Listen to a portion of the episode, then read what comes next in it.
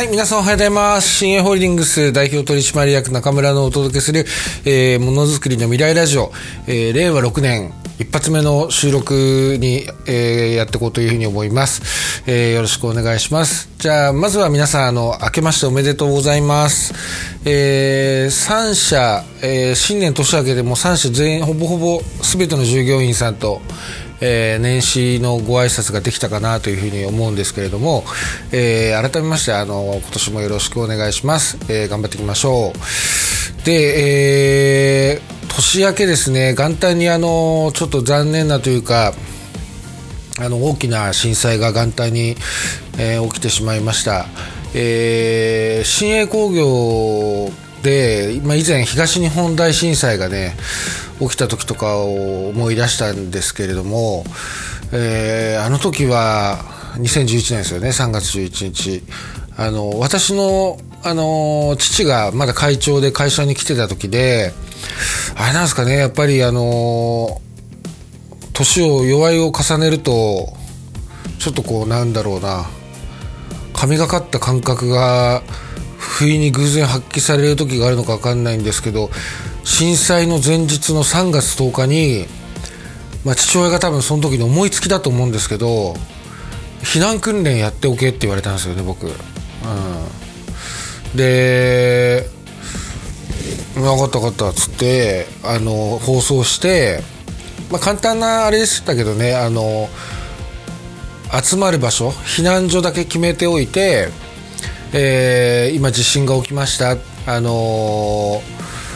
ー、集合場所あの避難手順に従って集合場所にあの避難してくださいみたいなやつを放送で流してみんなそこに集まったっていうだけのまあ訓練だったんですけどその翌日に地震が震災が起きたんですよね。なのであの偶然すごいあの従業員さんみんなスムーズに避難ができて、えー、幸いあの怪我人1人出ずにあの機械とかはねすごく動いたんですけどね1メ ,1 メートルぐらい動いたんじゃないかなものによってはあの動いたりとかしたしたんで上から物が落っこってきたりとかしたんですけどあのおかげさまで何のあ怪我にも出さず出さずに。えー、震災を乗り越えられたっていうのを思い出しましたね。まあ、父に感謝なんです。父に感謝というか、本当すごいな、というふうに。なんかね、ピンとくるもんがあったんですかね。うん。なので、あの、一応、新鋭ホールディングスとしてでも、あの、今年はそういうような、まあ、避難場所だとかを決めたり、えー、やっぱり管理部主導で、地震が起きて管理部のメンバーも辛いと思うんですけど、管理部がやっぱり校内放送で、あの、避難してくださいとかって、えー、これね、難しいのが、どっから管理する、どっからこう、避難するかなんですよね。ああの、震災の後で、東日本の後って余震が結構続いたじゃないですか。で、余震、あの、震災直後は、ある程度大きな余震だったら毎回、あの、校内放送で呼びかけて避難してたんですけど、ああの時皆さん思い返してもらいたいんだけど、そう、すごい余震で、途中からもうなんか、ああ、余震だ、みたいな、震度4ぐらいだったらへっちゃら、みたいな感じになっちゃったんですよね。そんで、こう、自然消滅的にやんなくなっちゃったんだけど、ちょっとそこら辺も、どういう基準で避難指示を出して、どういう手順で避難していくのかとか、ああいうのもね、あの、一寸先はわかんないので決めていかなきゃいけないなとかっていうようなことを考えながら、新年を迎えました。うん。あの、実は僕、1月の2日から4日にかけてですね、石川県のあの、輪島で、あの、宿を過ごすことになってて、あの、私が泊まる予定だった宿は、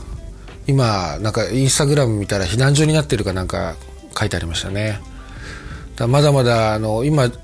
これ収録してるのは1月9日なんですけど、まあ当然まだ被災地っていうのは現在進行形で、ね、あのその震災と戦ってるっていうことを思うとあの非常に心が痛みます。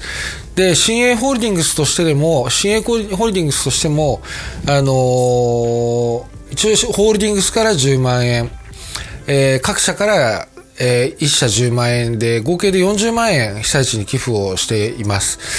で、従業員の皆さんの中でも、まあ、あの、気持ちは何かしたい、被災地に対して、えー、気持ちは何かしたいっていうふうに思う、でもなかなかこう、まあ、そこまで余裕がなかったり、あの、どうしていいかわからないっていう方もいらっしゃると思うので、あの、皆さんが叩い、叩き出してくれた、皆さんが作ってくれた売り上げの中から、えー、ちゃんとあの、ね、えー、募金というか、義援金は送っていますので、そこに関しては、まあ、えー、状況が許す方はね、あの、ぜひ自分でも個人でも、僕も個人でもやりました、あの、現金を送ったんですけど、状況が許される方は、あの、個人でもね、あの、できる範囲でどんどんやっていただければと思うんですけど、一応皆さんの売り上げからも、あの、しっかり現金は送ってるので、えー、そこら辺に関してはちょっと、ちょっと安心していただいてもいいかなというふうに思います。ね、えー、で、二日、二日には、あのー飛行機の事故があったりとか、あのね、本当に、すごい年明けだなというふうに思うんですけども、で、我が新鋭ホールディングスもですね、えー、まあ、年末、あの、お客さんの挨拶わーって回ってですね、いろいろ変化点が起きそうなお客さんがやっぱり何社かいらっしゃいます。うん。で、あの、最直近の景気の状況だったり、あど景気動向の未来の話だったりとかっていうのも年末のご挨拶で少しお話しさせてもらいたりとかして、あの、いろいろまあ、あの、私が知り得る情報は、それぞれの会社の幹部の方にはもうすでに伝えてあるところなんですけれども、あの、おそらくまあ、あの、大きな変化が出てくる会社さんも、えー、いっぱい出てくるというふうに思います。で、その年末の挨拶の中で、私が一番強く感じたのは、あの中国の原,、えー、原則っていうんですかね、景気的な原則が、私の想像以上により進んでいる。うん、で、影響が大きいっていうことを、あの、すごく感じています。で、やはりあの、アメリカと中国が仲悪くなるにつれ、えー、ヨーロッパ勢も、あの、どんどん中国から撤退をしていってですね、今現在、えー、直近のニュースだと、中国の失業率っていうのは、えー、22%かな。えー、になったそうです。で、日本が、言ったってね、日本はね、まだね、失業率、これも僕直近調べたら2.8%ですからね。あの、いくら日本が景気が悪いって言ったって、やっぱり日本は素晴らしい国ですよ。ね、えー、100人いて、100人いて、2人か3人ぐらい、あの、就職できない人がいるってだけで、中国は100人いたら22人働くところがないですからね。で、私の、あの、会社宛てのメールにでもですね、あの、中国の企業からやっぱ売り込みのメールがやっぱり、去年1年前に比べたらだいぶ多くなりました。仕事くれ、仕事くれっていう、やっぱりこう、圧を相当やっぱそのメール通じて、えー、感じることが最近多くなりましたね。っていう影響も少なからず出てくるというふうに思います。で、これに関しては、まあ、良くなる、あの、材料が極端にやっぱ少ないので、今は。あの、本当中国が、習近平政権がですね、国民の目線をそらすためによからぬ発想をしなければいいなぐらい、やっぱり切羽詰まってるっていうのが世界的な経済情勢だというふうに僕は感じています。ですので、まあそういった中でもですね、我々中小企業としては、したたかに、しっかりこう、えー、こぼすことなく、あの、収益っていうものをちゃんと拾ってって、えー、ね、あの、しっかり利益を積み上げていかなきゃいけないって、そこはもうしたたかに、えー、やっていかなきゃいけないなというふうに思ってます。ですので、やっぱり皆さん一人一人の意識も、えー、世界経済がそういった中で自分だけのほほんとやっぱ会社に来て8時から5時まで働いたら給料もらえるっていう感覚では、